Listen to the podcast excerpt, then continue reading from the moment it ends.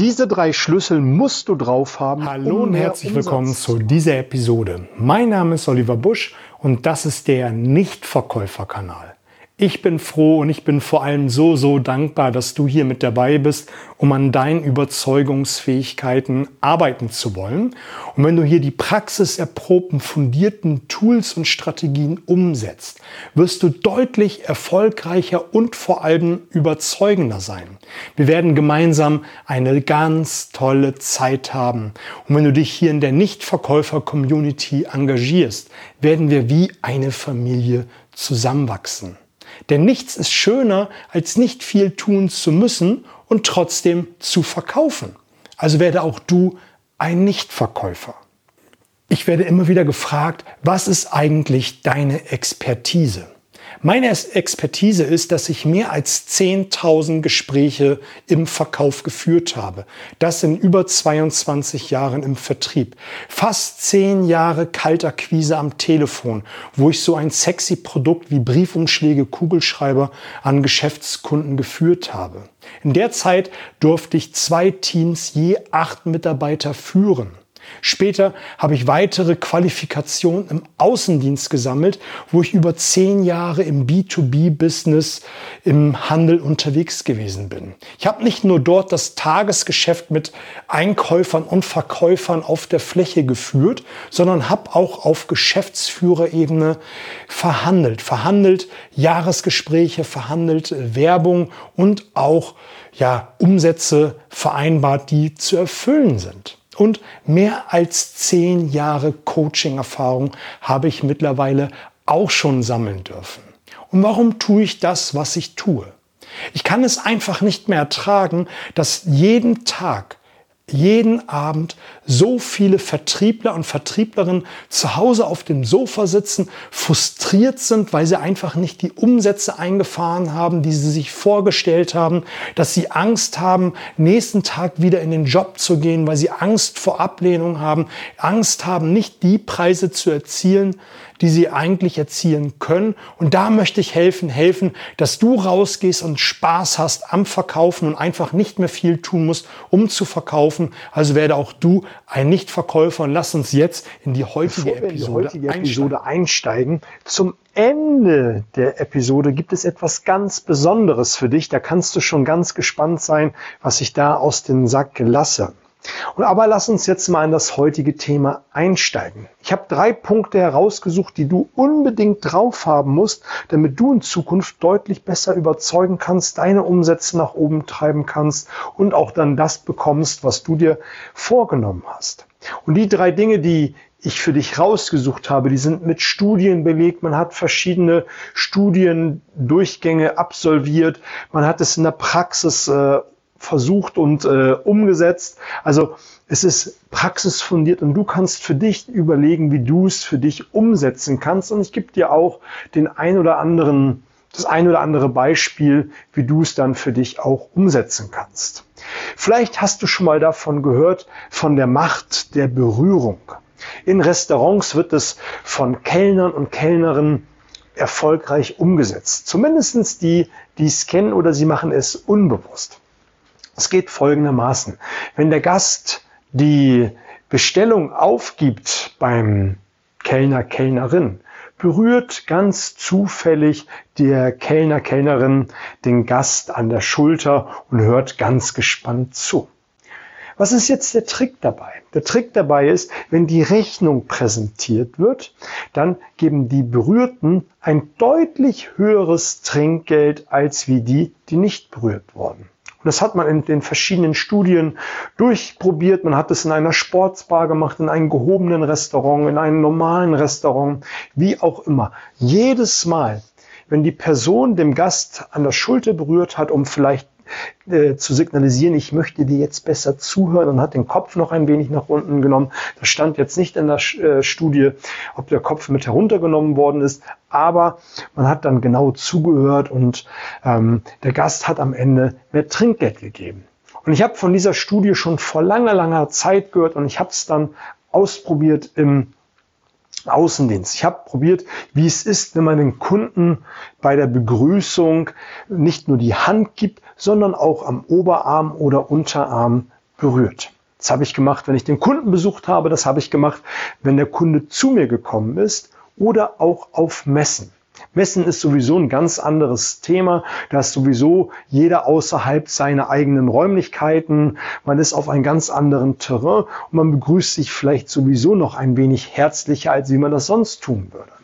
Aber ich habe in diesen verschiedenen Szenarien das durchprobiert und was ist dabei rausgekommen? Nämlich genau das, was auch in der Studie herausgekommen ist. Wenn ein Verkäufer in ein Ladengeschäft oder äh, beim Kunden oder eher gesagt in den eigenen Räumlichkeiten den Kunden rein zufällig am Unterarm oder Schulter bei der Begrüßung äh, begrüßt, äh, berührt hat, dann war die Verweildauer im Büro oder im Ladengeschäft deutlich länger. Man kann das Ganze noch steigern, indem man sich besonders kleidet. Was meine ich jetzt besonders? Vielleicht ist es für dich eh Standard, einen Anzug und eine Krawatte zu steigen. Aber je höher dein Status ist, desto mehr Wirkung und Aussagekraft hat diese Berührung, diese scheinbar unscheinbare Berührung ein Ergebnis auf deine Verkaufszahlen, die Verweildauer und auch die Beziehung zu deinem Kunden. Die wird dadurch viel, viel tiefer, weil es Art eine Herzlichkeit ist. Schau einfach mal im Freundeskreis, überprüf mal für dich, wie es ist, wenn du eine sehr bekannte Person, ein Freund, vielleicht sogar ein Familienmitglied begrüßt, wie da die Begrüßung ist. Jemanden, den du distanziert äh, nur haben möchtest, da reichst du die Hand äh, vom Weiten und schüttelst die Hand einfach nur so. Und das war's gewesen. Aber wenn man noch diesen Schritt nach vorne macht und den anderen äh, um ihn am Unterarm zu berühren, dann hat das eine andere Herzlichkeit. Und das wird auch in der Studie damit begründet, dass man dadurch einfach eine viel, viel tiefere Beziehung zum Kunden aufbaut. Also die Berührung am Unterarm oder an der Schulter während der Begrüßung sehr, sehr wichtig. Eine andere Studie, die ich gefunden habe, die passt genau dazu, dass du den Smalltalk nicht nur dafür nutzt, um den Gesprächsrahmen direkt am Anfang zu legen, sondern du nutzt ihn auch für ein, zwei Fragen, nämlich wie geht es dir heute Morgen? Wie geht es Ihnen generell? Und das ist eine Frage, die man auch getestet hat in Studien, nämlich dann, wie das Gespräch weiter verlaufen ist. Wenn man nämlich direkt am Anfang sich nach dem Zustand des anderen erkundigt hat, war die Gesprächsdauer viel, viel länger und in Verkaufsgesprächen hat der Kunde dadurch deutlich mehr gekauft. In manchen Branchen ist es sowieso üblich, sich kurz zu begrüßen und vielleicht auch nach dem Zustand, also den Gesundheitszuständen des anderen zu erkundigen. Aber ich erlebe recht häufig, dass man sich im Business-Kontext begrüßt und fast direkt zur Sache kommt. Und ich appelliere ja sowieso immer wieder dafür zu sagen, den Anfang eines Gespräches dem Kunden, wenn er es nicht gewöhnt ist, und ich sage das jetzt mit Absicht ein wenig despektierlich, diesen Smalltalk und diese Beziehungsebene aufs Auge zu drücken. Und wenn du nicht genau weißt, äh, was du sagen sollst, erzähle einfach etwas von dir öffne die Tür zu deinen privaten Fenster und da kannst du dir im Vorfeld überlegen, welchen Rahmen du preisgeben möchtest, um mit dem Kunden ein wenig über die Beziehung zu reden. Und da vermeide einfach diese immer streitbaren Themen Sport, Religion und ähm, Fußsport, Religion und Politik und vermeide diese Themen, aber erzähl irgendetwas. Gerade bei unbekannten Kunden ist es natürlich ein wenig in den Nebel herumstochern. Man muss sich ein wenig kennenlernen. Aber ich finde, dieser Smalltalk ist einfach besonders wichtig. Du wirst schon merken, ob dein Kunde da Bock drauf hat oder auch nicht. Ich habe die Erfahrung gemacht in den über letzten 20 Jahren, dass der Kunde dann auch irgendetwas sagt oder er fängt irgendein anderes Thema an. Es sei denn, du machst es, was man auch machen kann. Du fängst nach äh, dem Smalltalk mit einem Lob an, einen aufrichtigen, ehrlichen, begründeten Lob. Wie das geht, schau einfach in den letzten Podcast-Folgen nach. Aber dann hast du zumindest eine Basis, wenn du irgendetwas im Büro siehst, worüber du loben kannst und dann kannst du darüber sprechen. Aber nutze den Smalltalk, um sich äh, zu erkundigen, wie es ihm geht, den Rahmen zu setzen und einfach auch etwas Privates zu besprechen, weil das festigt die Beziehung und äh, erhöht deine Verkaufschancen um ein Vielfaches. Den dritten Punkt, den du unbedingt drauf haben musst, ist die Macht der kleinen Zugeständnisse oder der kleinen Bitten. Bitte deinem Kunden einfach am Anfang des Gespräches um ein Vielfaches oder nur eine Kleinigkeit, um das Commitment zu erhöhen. Frage nach einem anderen Platz, Frage nach etwas zu trinken, Frage nach äh, Licht, Frage nach äh, vielleicht irgendwie ein Kabel für dein Laptop, was er für dich besorgen muss. Es gibt ja die, äh, den Autor, der das Buch geschrieben hat, die Psychologie des äh, Überzeugens, Cialdini, der hat ja auch herausgefunden, wenn man im Verkaufsgespräch oder in der Verhandlung oder im Überzeugungsprozess, whatever, viele kleine Zugeständnisse vom Kunden holt, gerade in der Verhandlung, äh, noch ein Zugeständnis, noch ein Zugeständnis, ist der Deal nahezu perfekt. Vielleicht kennst du das Dilemma der Concorde, dieses ähm, Flugzeug, was äh, immer wieder äh, finanziert wurde und noch, noch ein Geld hinterhergeschoben worden ist und noch und noch und noch. Und man hat eigentlich absehen können, dass das Ding pleite gehen wird. Und man hat sich einfach nicht dazu durchringen können. Und man hat Abermillionen und Abermillionen immer wieder hinterhergeschoben, bis das ganze Ding dann äh, insolvent gewesen ist und äh, zugemacht hat. Und so ähnlich ist es auch mit der Macht der kleinen Zugeständnisse. Wenn du im Laufe deines Verkaufsgespräches immer wieder und wieder diese kleinen Zugeständnisse von deinem Kunden holst, dann hast du einfach die Möglichkeit, dir ein größeres Commitment zu holen, wo es dann darauf ankommt, wenn du irgendeinen bestimmten Punkt hast, den du haben möchtest. Das kann so etwas sein, dass du im Laufe des Verkaufsgespräches dir etwas abholst, wie wann er die Ware überhaupt geliefert haben will oder wann der Beginn einer Zusammenarbeit wäre oder wie die Zahlungsmodalitäten wäre, wie die Menge wäre. Und je mehr solcher kleinen Informationen beziehungsweise Commitments du von deinem Kunden herausgeholt hast, desto größer ist die Wahrscheinlichkeit, dass er am Ende dir ein Ja gibt. Mach bitte nicht den Fehler an dieser Stelle. Bitte, bitte nicht, dass du diesen plumpen, ja, diese, diese plumpen Suggestionsfragen stellst, die kennen mittlerweile alle, alle Kunden, alle Menschen, bin ich der Meinung, kennen sie, wenn man so etwas fragt. Sie sind doch sicherlich daran interessiert, äh, Steuern zu sparen. Sie sind doch daran interessiert, dass der Umsatz wächst. Da gähnt jeder. Das ist doch langweilig. Da darfst du kreativ sein, da darfst du dir spannendere Fragen überlegen, einfach auch dem Kunden äh, auf Augenhöhe be be begegnen und vielleicht diese Fragen komplett weglassen. Äh, meiner Meinung nach gehört sich das nicht mehr.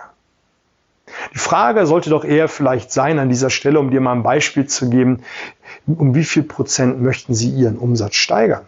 Ist doch viel offener und dann kann man sich überlegen, wie man dieses Ziel erreichen kann. Aber was ich dir damit einfach auf den Weg geben will, ist, ist, dass du in Zukunft dir immer wieder kleine Zugeständnisse und kleine Bitten von deinem Kunden abholst, um dann letztendlich die große Bitte, nämlich den, den Deal, die Zusammenarbeit einzuholen. Wie waren jetzt die drei Punkte im Schnelldurchlauf? Das erste ist die Macht der Berührung. Achte darauf, dass du beim Kunden einen kleinen Schritt nach vorne gehst und ihn am Unterarm oder Oberarm berührst. Ich weiß, jetzt zu Zeiten von Corona äh, schwierig, aber dennoch ein wichtiger Tipp, den man ähm, umsetzen kann. Mir ist bewusst, dass das vielleicht jetzt ein bisschen schwierig ist, aber sobald es losgeht, hast du deine Messer gewetzt und kannst es direkt umsetzen. Genau die Macht des Smalltalks, dass du am Anfang direkt dich erkundigst, wie geht es Ihnen heute, wie läuft es ähm, und auch den Smalltalk dafür nutzt, den Rahmen zu framen, also das Gespräch zu rahmen, ein Frame zu geben und auch die Tür, wenn es bis jetzt ein unbekannter Mensch ist, etwas kurz von dir zu erzählen. Das kann man ja äh, mit, wunderbar mit einbauen, genauso, dass du die Macht der kleinen Zugeständnisse für dich nutzt. Am Anfang der Episode habe ich gesagt, es gibt etwas ganz Besonderes. Ich habe mich entschlossen, ein kleines Gewinnspiel zu machen. Das werde ich jetzt häufiger machen. Das werde ich hier sowohl als ähm, im Podcast äh, bekannt geben, als auch auf meiner Instagram-Seite. Und das ist auch der Hinweis, geh auf meine Instagram-Seite und nimm den letzten Beitrag, den ich dort gepostet habe. Heute beziehungsweise Donnerstag geht bis zum 25.10. Nimm den letzten Beitrag, like und markiere zwei Personen, die davon, also markiere zwei Personen und sage, warum du das gewinnen willst, was ich jetzt sage. Du wirst gewinnen ein einstündiges äh, Coaching via Zoom, wo ich dir helfen werde, dein Business auf ein neues Level zu heben. Ähm, was du dafür tun musst, ist, like und markiere zwei Personen und sage, warum du dieses Coaching mit mir gewinnen möchtest. Das Ganze geht bis zum 25.10. und dann werde ich in meiner Instagram Story ähm, bekannt geben, wer dieses Coaching gewonnen hat. Also gut anderthalb Wochen Zeit, je nachdem, ob du diese Folge jetzt am Dienstag oder am Donnerstag hörst. Auf jeden Fall gut anderthalb Wochen Zeit, um dort mal die Werbetrommel für dich zu, rühr zu rühren. Und der der mitgemacht hat, kommt in den Lostopf und kann mit dran teilnehmen. Also, let's go!